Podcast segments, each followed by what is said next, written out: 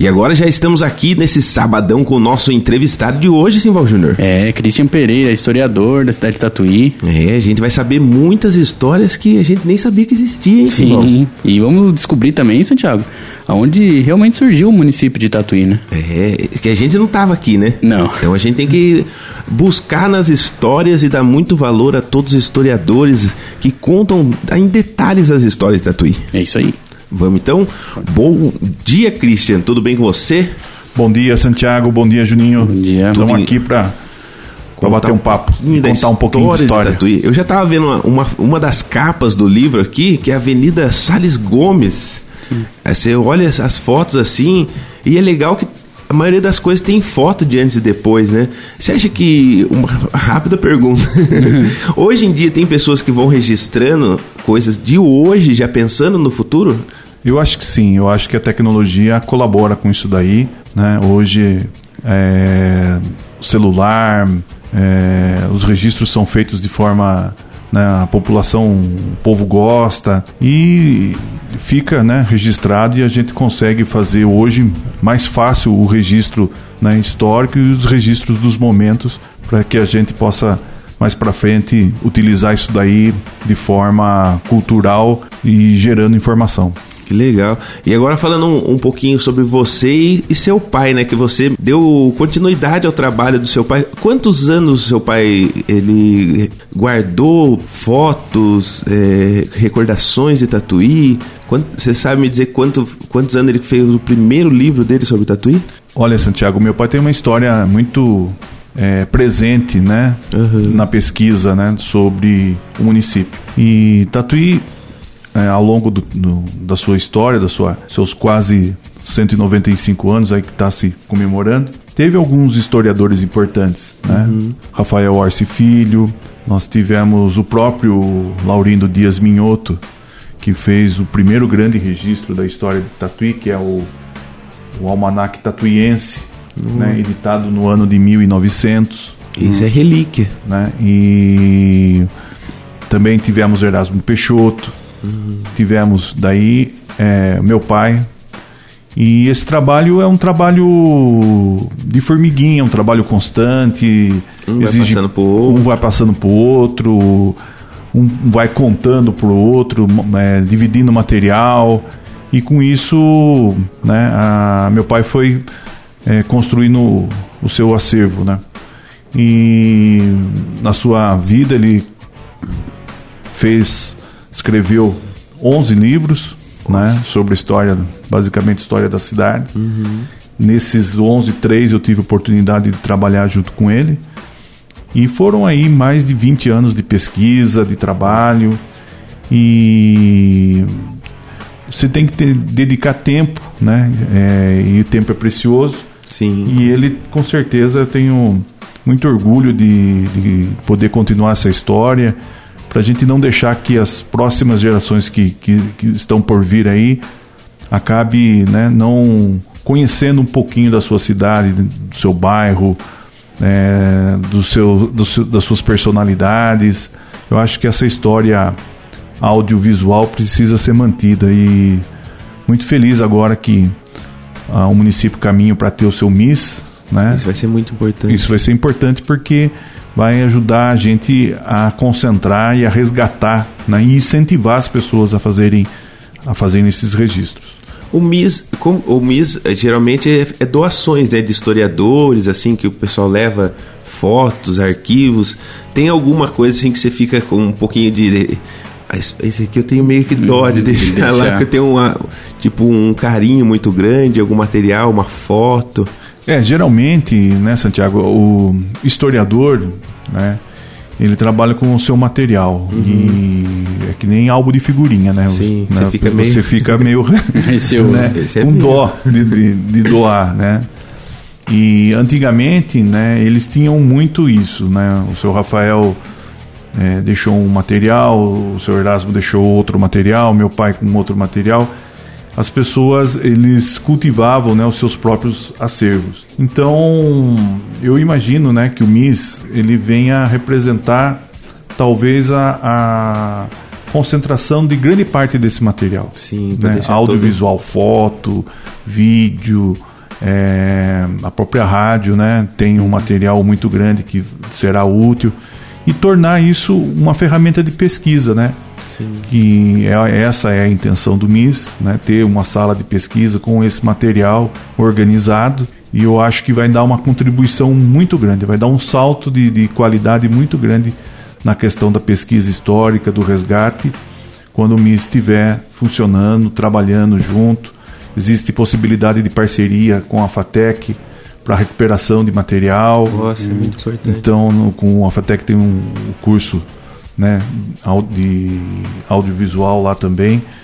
Então, eu acho que vai ser um ganho importante para a cidade, porque a gente consiga recuperar, resgatar, concentrar e que seja uma referência para que as pessoas possam né, é, ceder o material, é, participar e que seja um ponto de encontro para a criançada também aprender. Com certeza. E essa questão do, de recuperar o material, te, às vezes deixando guardado, às vezes tem muita gente que tem muito material guardado que a gente nem, tem, nem sabe disso. E ele fazendo essa recuperação vai durar muito mais tempo, né? É porque vai estar tá mantendo, vai estar tá cuidando até, né? Às vezes a pessoa tem, mas deixa guardado em algum lugar, cria mofo. É, pra, minha própria avó, ela tem muita figurinha de fotos da época que meu avô jogava bola no 11 de agosto. Hum. Eu falo, vó, isso aqui é relíquia. Ela, não, mas eu não vou dar pra ninguém. Aí você vê que as fotos já estão amarelando, ficando Sim. velhinha.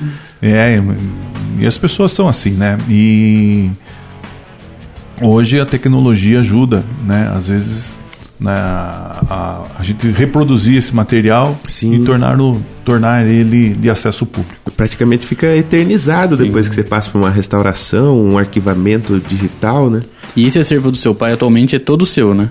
É, eu, eu tenho esse material comigo, muita pesquisa dele, né? Ele, meu pai tinha um, um, um vício de clipar tudo, uhum. então ele recortava os jornais antigos, coleções de jornais antigos também meu pai tem, é, fez a coleção.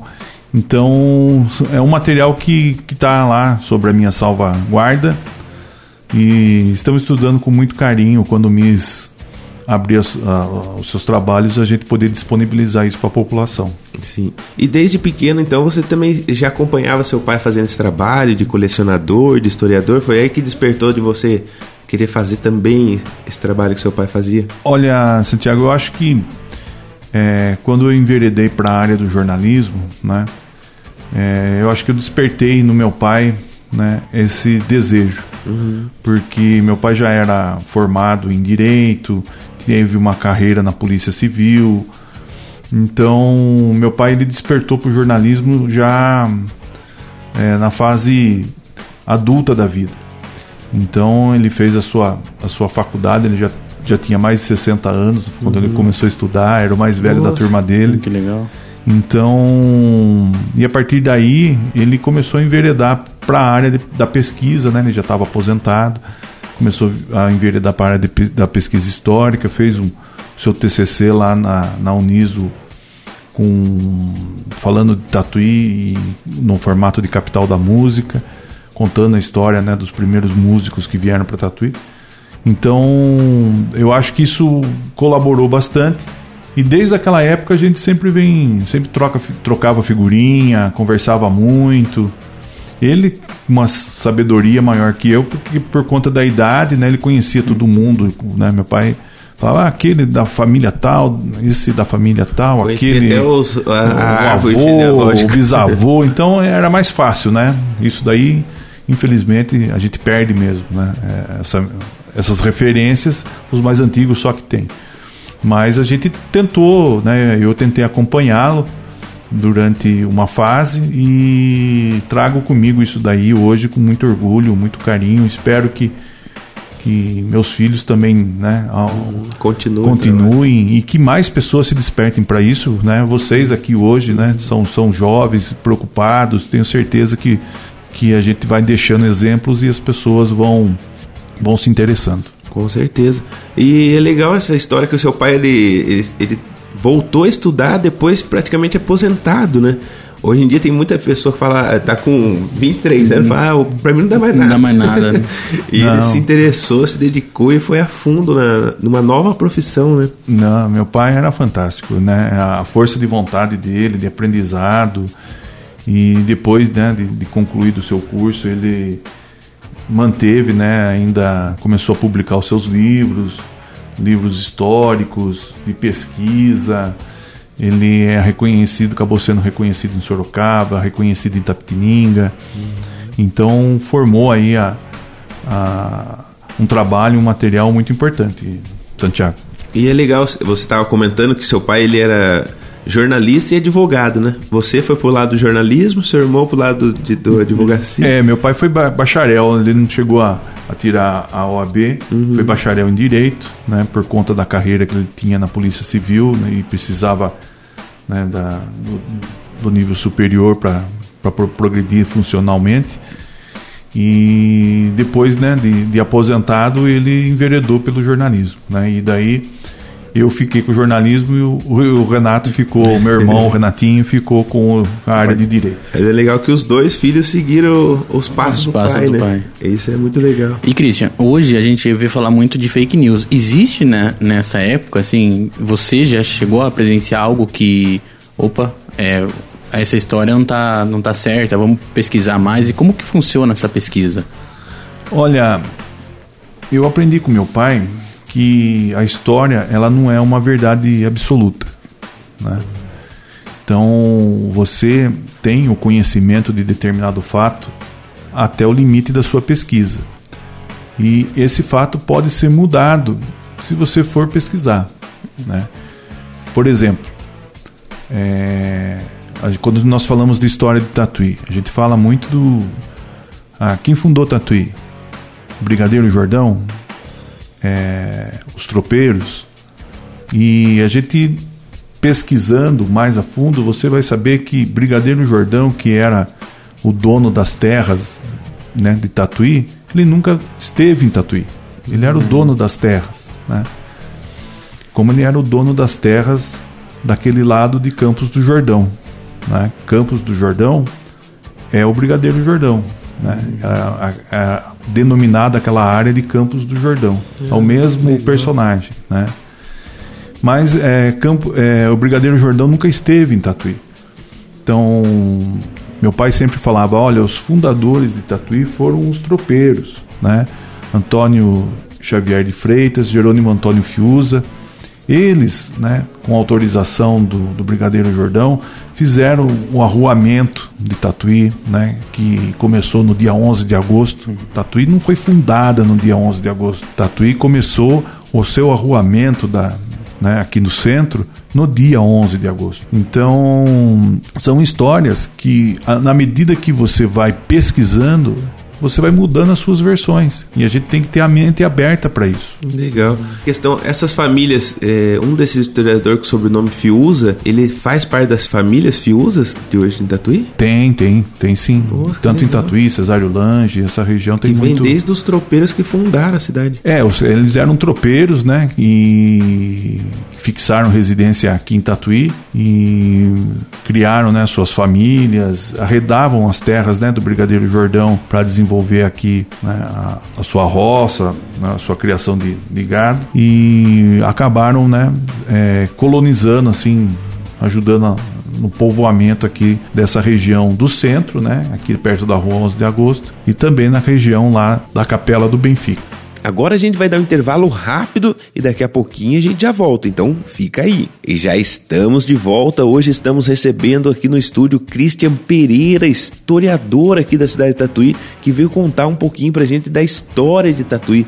Agora, Christian, é uma curiosidade minha. A Rua 11 de Agosto sempre foi Rua 11 de Agosto? Não, ela teve teve outros outras denominações, Rua do Comércio. Rua do Comércio. Né? E por assim vai. Nós temos várias ruas, né? Né, de Tatuí que, que mudaram de nome ao longo do tempo. É, e hoje em dia é muito difícil uma rua mudar de nome, né? É, hoje, hoje já né, a cidade cresceu tanto, né? E já fixou, né? Já fixou e ah, eu acho que aqui, naquele tempo a formalidade era mais fácil, né? Não hum. tinha tanta burocracia. Hoje nós temos os estabelecimentos fixados e quando você muda uma é, rua mais é, complicado. é mais complicado. Porque as ruas próximas das ruas 11 de agosto, não sei se é isso mesmo, chamava Rua de Baixo, Rua de Cima.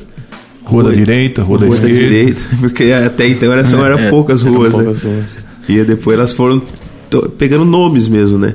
Isso. E a maioria das ruas de Tatuí tem nomes é, 8, é, é 13 de fevereiro. Uhum. Todas são datas comemorativas aqui de Tatuí? São algumas datas comemorativas de Tatuí, datas históricas do, do Brasil, né? 15 de novembro.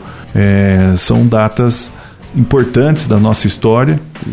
e que são, né, acabam se tornando referência. E voltando um pouquinho na história inicial de Tatuí, Christian, é, a gente até conversou um pouquinho antes aqui de começar sobre a capela do Benfica, né? E você disse que foi devido à a, a fábrica bélica que tinha em Peró, né?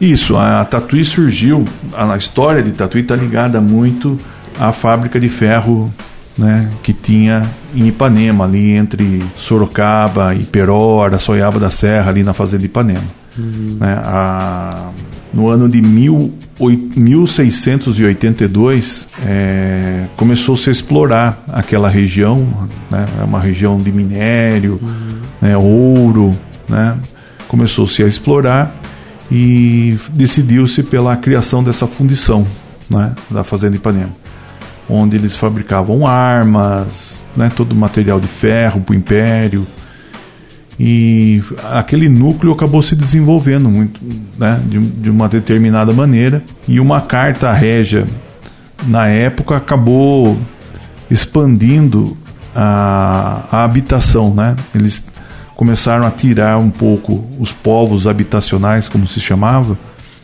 que ficaram que eram vizinhos ali da, da fábrica de ferro de Ipanema com medo, né, até pela uma questão estratégica, né, porque ali se fabricava armas, havia risco de explosões. Eles acabaram fazendo com que os núcleos populacionais se afastassem um pouco da fazenda Ipanema. Foi quando foram surgindo os povoados, né, e foi quando também aqui na, na região ali da, da